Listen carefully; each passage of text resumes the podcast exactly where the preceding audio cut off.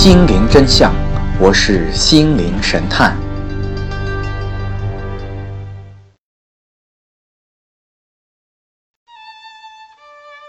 我们看了很多报纸，听了很多广播，各种各样的电视节目、新闻、媒体、娱乐，而我遗憾的告诉你，真相通常不在显眼的地方，真相它通常在角落等着你发现。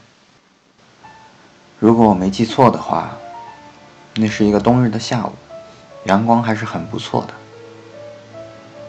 按照之前的预约，我我的助理约见了一对夫妻。与其说我和助理约见一对夫妻，啊，不如说这个女人一定要她的老公见我。她是一个三十多岁的女士。长着孩子般圆圆的脸庞，嗯，身材是蛮不错的，不过剪着一袭短发，短的有点像是初中半大的孩子。助理沏好了茶，啊，那时候他的先生还站在一边，于是他便拉扯着他的先生过来坐下。虽然他个子不高，我倒觉得他挺有劲儿的。这位就是我们 R 市的心灵神探。我冲他点点头，他两眼看着我，我能在他的眼神当中看到一种“请你救救我吧”，而这个眼神，在他深绿色的毛衣衬托之下，显得更加的楚楚动人。我还是按照老路子。第一个问题是：“你好，有什么是我能帮你的？”我这句话还没有说完，他便立刻讲了起来：“我是抱着最后一线希望来你这儿的。如果你都救不了我们，我们打算离婚。”我抬了抬眉毛说：“那究竟是什么问题呢？”他说。我们结婚四年多，看到别人的夫妻吵架能吵起来，我都很羡慕。跟他在一起，他什么事情都憋着，吵呢，我看到他很压抑；那我不吵呢，我自己又很压抑，我实在是找不到办法。其实也有几次真的吵起来，但越吵越心痛，越心烦，越想跟他离婚。我实在没有办法了，我觉得我很痛苦。一旁的男人低着头，他的左手还握着他的烟盒，里面鼓鼓的冒着一点点刚刚没有吸完的烟。虽然我还没有问他什么问题，不过看到这个场景，我相信如果我是这个男人，可能我也没有办法容忍这样一位妻子。于是我向这个男人摆了摆手。他慢慢抬起头看着我，我伸出手，他也有点木讷的伸出了手，我握了握，手还是蛮有力气，只是显然他心不在焉，所以我便问他：“你愿意来到这里吗？”他愣了一下，然后说：“我是陪他来的，现在我就是配合他，他想我怎么做我就怎么做。”这话里尽是无奈，不过我相信这背后也是有一份男人对女人的爱的。我也冲他点点头，表示肯定。然后我对他们两个说：“所以你们是想请我帮你们解决你们婚姻的问题？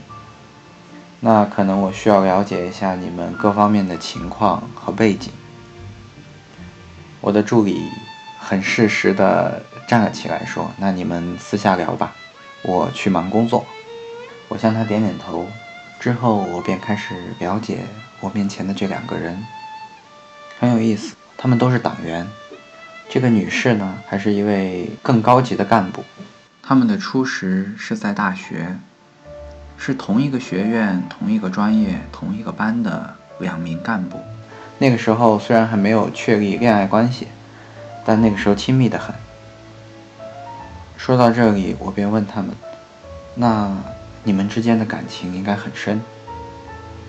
我看到这位男士瞥了一眼自己的妻子，再冲我点了点头，说：“是，我们曾经爱得很深。”有点出乎我意料的是，这个女士一下把话接过去，她说：“是啊，那个时候我们好的跟一个人一样，去哪儿都要在一起。”接着她有点伤感地说：“现在回想起来，真的是应了那句话。”婚姻是爱情的坟墓啊！那一瞬间，我能感觉得到，这位女士也是爱她的先生的。可是出于某个原因，他们的爱被切断了。女人叹了口气，说：“其实我也知道我对他挺糟糕的，可是我止不住。我也不知道我怎么了。”我就是觉得这段婚姻好痛苦，我好想离开，但我又觉得舍不得他。泪水从他的眼角溢出来，我递了一张纸巾，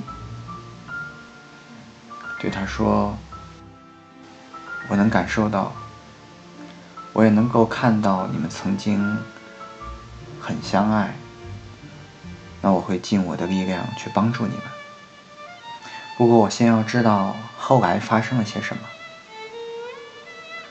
结婚当初，他家也挺满意我，我家也挺满意他。但是后来，他出轨了，而这个女人，你还是问他吧。他用下巴瞥向他先生那一边，言语之间已经是有很大的怒气。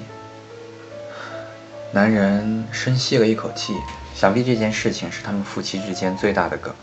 男人说：“其实没什么，我们也只是出去聊聊天，我们什么都没做。”可是他不相信。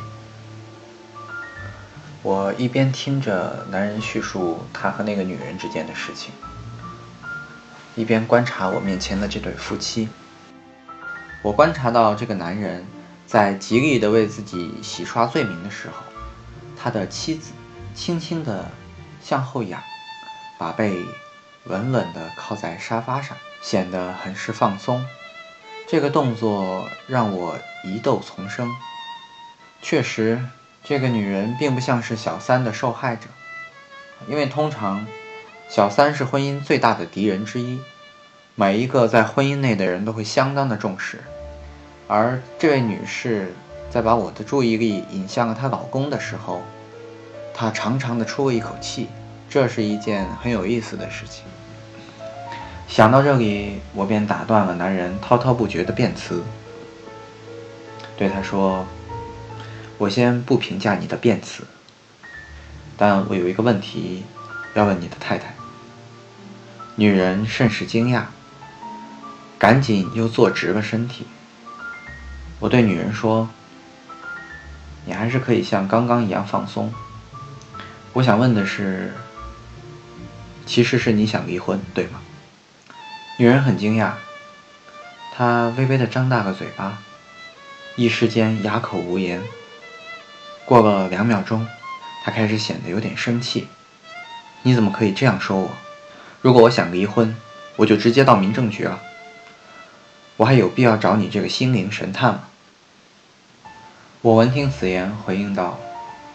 我就是快言快语的一个人，但我这么说有我的道理，你要不要听呢？